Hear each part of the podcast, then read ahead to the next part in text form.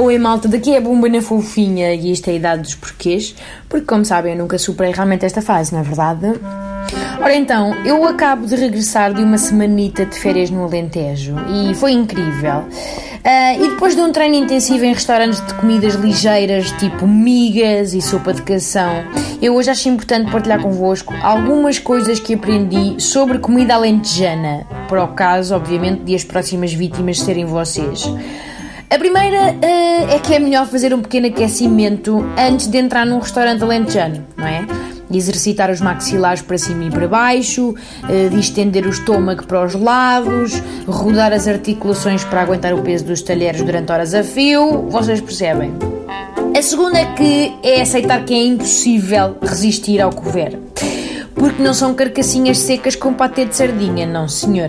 No Alentejo levam o cover a sério e vem com pão alentejano quentinho, queijinho curado, charcutaria da boa e azeitonas assim escorregadias do azeite que às vezes saem disparadas dos dedos tipo sabonete para se cravarem no céu da boca com uma prazenteira explosão de sabor.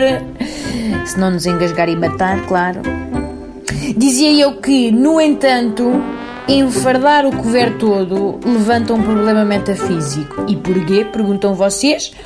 Porque já não temos 100% do espaço disponível para acomodar uma dose de comida que em lugar nenhum do mundo seria apenas pensada para uma pessoa. Só no Alentejo, como é evidente. A partir deste momento começamos então a encarar a refeição como uma espécie de batalha de honra não é?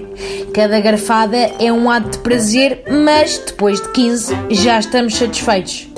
Só que nunca ninguém na história do Alentejo parou por aqui.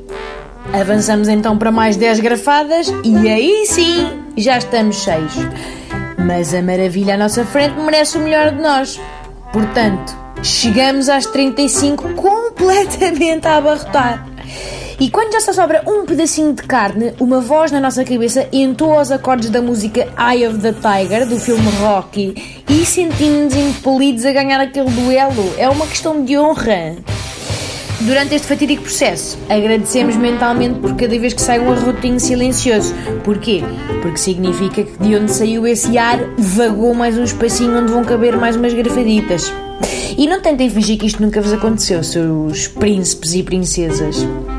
Quando acabamos o prato principal e sentimos que não cabe nem mais um semente, aí sim descobrimos que a saciedade funciona por compartimentos. Porquê? Porque perante a espetacular carta de sobremesas regionais, milagrosamente acaba de vagar um cubículo nas traseiras do estômago para atacar uma meias. Toda a gente sabe que a gula consegue ser antinatura. E no final, arrependemos-nos bestialmente da quantidade pornográfica de comida que ingerimos e acabamos a refeição sem saber se vamos sobreviver à digestão. Basicamente é isto. E é tão belo. Sem outro assunto de momento, despeço-me cordialmente.